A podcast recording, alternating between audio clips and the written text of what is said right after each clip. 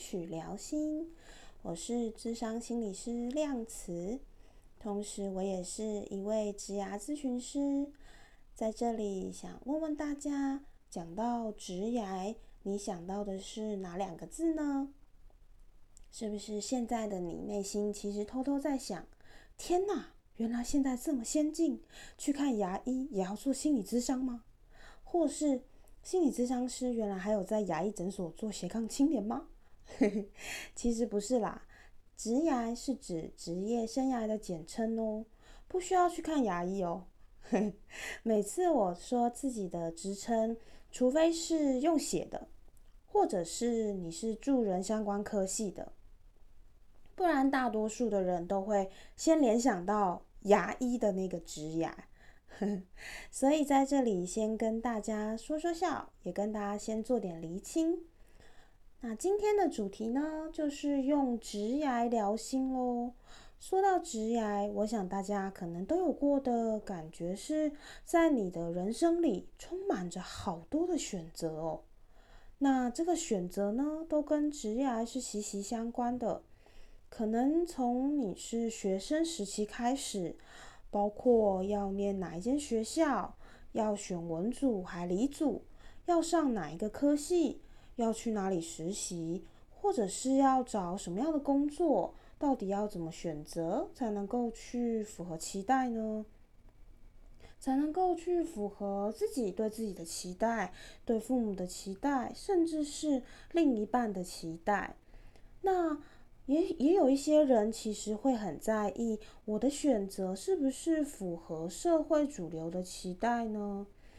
那通常在遇到抉择的时候，你会怎么帮助自己去做这个选择呢？你会自己探索思考，会去问朋友、问老师、和父母讨论。大家可以在这里稍微想看看，自己在做选择的时候，你会怎么样做最后的这个决定呢？那可以帮助自己在这边稍微暂停一下，想想看，当你遇到选择时，你会是用什么方式帮助自己做选择？让大家思考一下后。在这里想跟大家分享我自己的抉择小故事啊，这是我高中时期的一个抉择的过程。呃，我在高中的时候呢，我绕了好大一圈，我才终于选到自己想选的大学科系。那我先从高一选择组别的时候开始说起好了。当时呢，辅导老师有给我们做性向测验。哦，我想大家可能在呃高中的时候也都有做过的性向测验，不知道大家还记不记得？那后来那个性向测验的结果呢，通常会显示说你是比较偏向文组或理组嘛。那我印象很深刻的是，我当时拿到的测验结果是三个米字号。哎，我当时拿到的时候，我头上就。非常非常多的黑人问号，这样对，然后我就拿去给辅导老师，我问他，老师想问这样子的这个三个米字号是什么意思呢？然后老师就解释说，哦，这个是很特别的一个测验结果，诶，就表示说你的文组跟理组其实在分数上都是相同的。所以你选文组或理组都可以。哇，这个结果实在让我非常的震惊，因为我很想透过测验得到一个方向啊，对不对？我想大家可能也都很想要透过测验得到一个方向。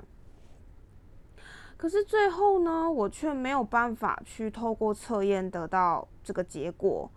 那这时候我要做选择这件事。结果就还是很沉甸甸的回到我自己身上。那这个担心、紧张，而且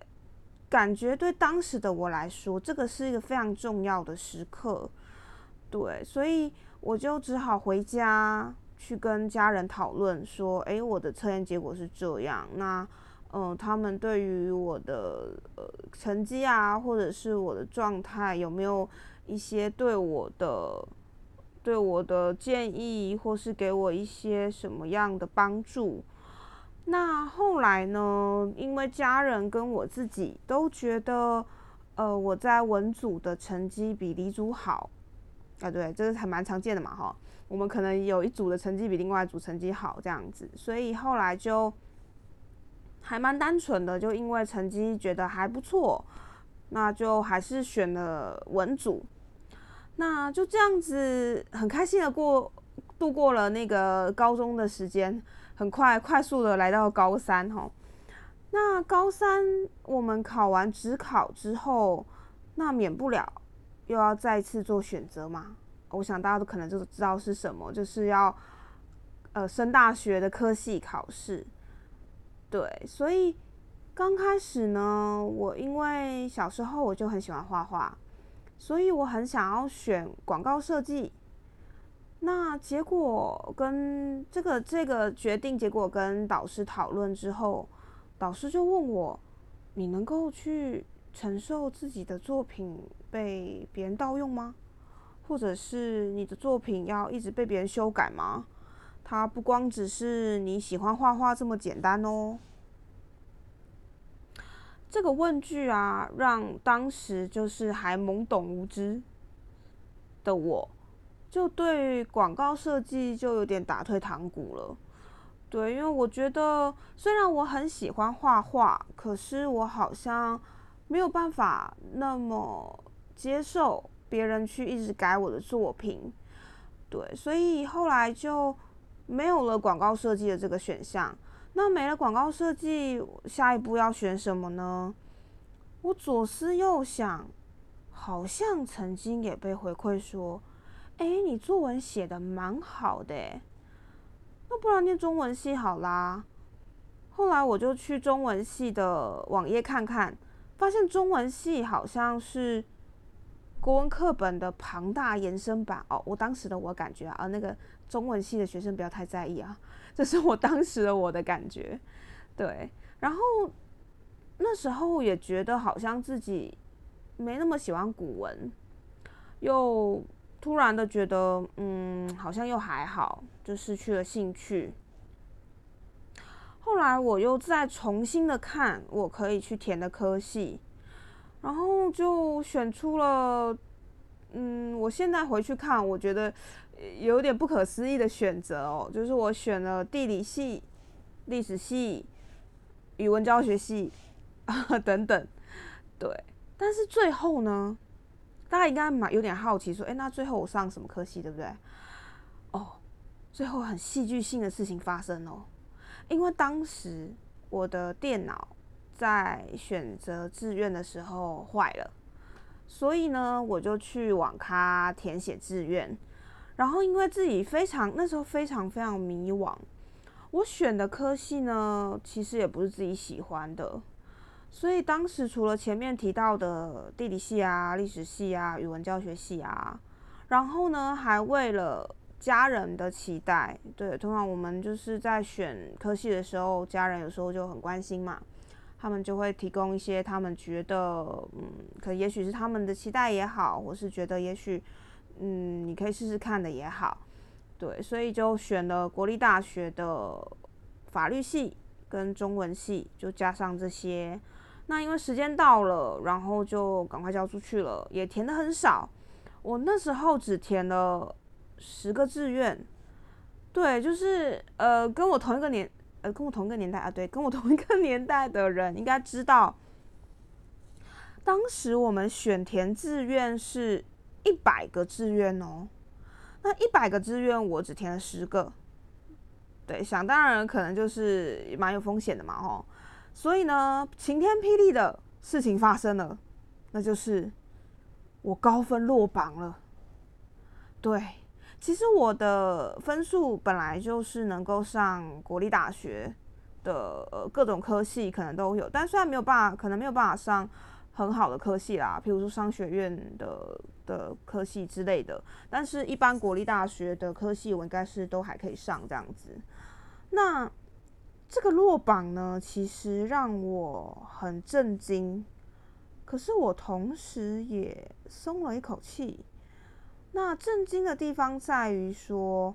哇，我又要再考一次考试。那松一口气的地方在，哦，我好像又多了一点点时间，可以再想一想，我到底要念什么才是自己喜欢的。于是呢，我就在第二次，我我又要考第二次嘛，所以我就在第二次考试的时候，我边准备考试，我就边看各个各种科系，一个一个去查科系的网页。所以突然的呢，我就发现了社工系跟心理系的网页。当时就想说，哦，原来还有这样的工作哎。而且我也一直记得，说我第一次看到心理与智商学系的网站，这是我未来的母校。那当时我看着科系介绍，一边回想自己的科个性特质，还有看看课程的架构，我当时真的燃起我非常大的兴趣，因为我觉得我好想要透过。呃，心理智商学系的训练，让我可以更了解我自己到底是个什么样的人。因为我在，我觉得我在国中、高中的时候，我好像知道我是谁，可是我又好像不知道我是谁。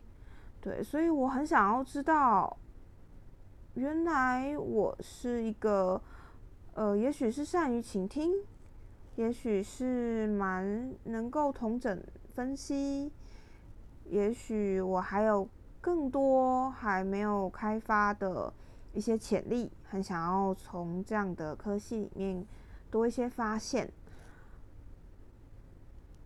然后我也发现到，说自己也蛮想要去了解我的家庭的，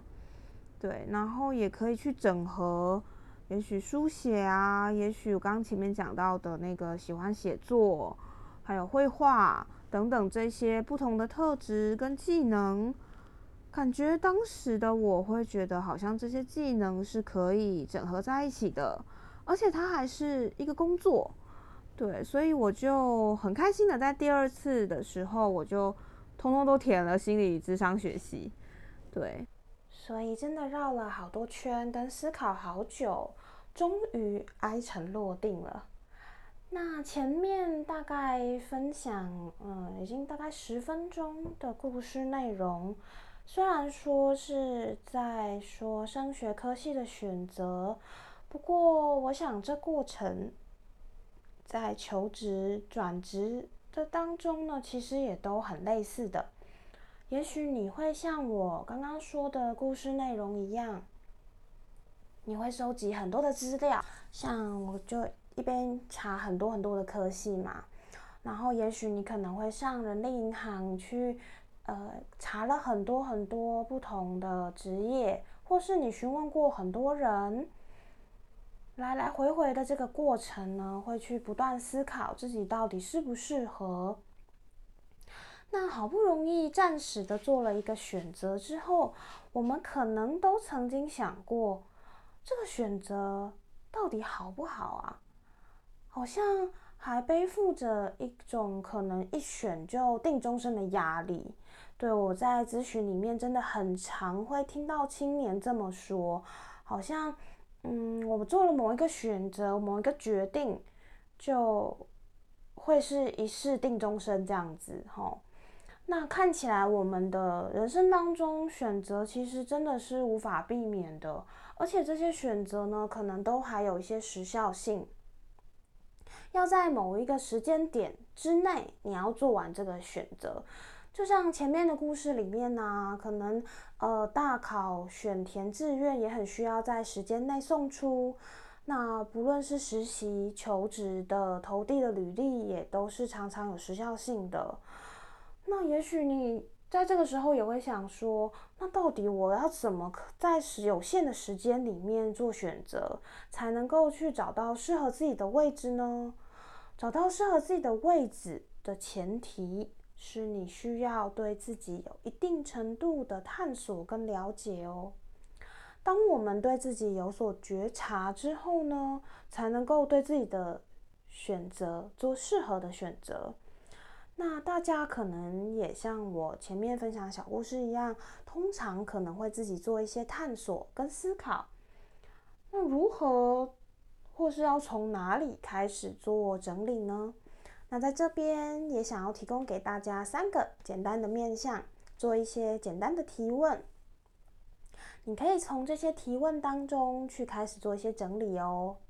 那第一个面向呢是兴趣。第二个面向是能力，第三个面向则是价值观。兴趣的部分，大家可以问问自己：如果没有什么条件限制，我对什么事情最感兴趣呢？罗列出所有你想做的事情、喜欢的事情，然后找看看这些兴趣有没有什么共同之处，那帮自己做一点整理。想完兴趣之后，我们还需要考量能力的部分。能力我们可以分为两种，一种是我们耳熟能详的硬实力，也就是工作证照、专业培训、职业训练、语文检定等等。那另外一个呢是软实力。所谓软实力，是指我们在各种工作当中都会运用到的能力，像是沟通表达、团队合作。领导能力、问题解决、美感创意、逻辑分析、归纳整理、工作态度等等，大家也可以思考看看自己的软实力有哪些哦。如果你觉得你没有那么确定你自己的软实力是有哪些的话，嗯，网络上其实有很多软实力相关的一些资讯，大家也可以边看边去回想自己过去的一些经验。去帮自己整理过去的经验里面已经拥有哪些软实力了。再来第三个就是价值观喽。价值观其实包含着我们所重视的人事物，像是你跟上司还有同事的关系，工作上给你的感觉跟氛围，工作的理念，工作所带来的意义跟成就感。还有薪水，有没有在职的进修、升迁管道等等？大家听到这边应该都觉得，诶，其实这些都蛮重要的嘛，吼。对，所以除了呃工作条件要符合劳基法之外呢，我们其实可以多去想一想，在工作上有哪一些条件是可以帮助我们增加满意度跟幸福感的。那这样工作起来也会更加开心哦。嗯，也很鼓励大家可以在求职的时候，可以多看看那个求职的资讯，它所提供的一些条件，其实有一些公司它都能够写的蛮清楚的。对于这些呃条件的部分，大家也可以去看看，也能够去找到更适合自己的工作。那以上是。嗯，对于兴趣、能力跟价值观这三个面向的简单提问，那听起来好像，嗯，这三个面向的整理感觉很简单，可是整理起来其实蛮不容易的，嗯，所以才会有职涯咨询师的出现，去提供大家做职涯咨询，帮助你。从学经历跟生活里面去整理出你的兴趣、能力还有价值观，让你可以更了解自己的个性特质、拥有的能力跟做决策最重要的一些因素。那通常呢，如果在求职阶段或是探索阶段，嗯，咨询师他可以去透透过学经历的一些整理、生涯牌卡等等比较有趣的进行方式。帮你去思考自己比较独特的个性特质跟兴趣，还有帮你盘点能力，跟你去了解你的价值观。那除此之外呢？其实求职很重要的还有履历跟面试，所以在咨询里面呢，也可以帮助你去分析职业，了解职业所需要具备的能力，还有去做客制化的履历。对，而且可以做呃模拟面试的练习哦。嗯，我知道有很多的呃青年或者是工作一阵子的人，其实我觉得不论是谁要去呃面试，都会蛮紧张的，因为面试啊，其实跟我们。呃，平常讲话聊天的那个感觉还蛮不一样的，对，大家应该都感同身受嘛，吼，就是呃，面试其实要去推荐我们自己，要去了更了解自己的优势，对，所以在那个过程当中，其实真的会蛮紧张的，也会蛮担心的，因为我们是面对未知的时候，都会有一些担心跟焦虑这样子，好，那。嗯，在咨询里面做模拟面试的话，就可以帮助大家在真正要去面试前，可以帮自己做一些心理准备，还有能够做一些表达的练习，让你在真的要去面试的时候，可以去呈现更自然，还有更更好的你自己。那我想，其实，在嗯，职涯咨询当中呢，除了智商心理师跟职涯咨询师之外，也会有许多有经验的人资主管，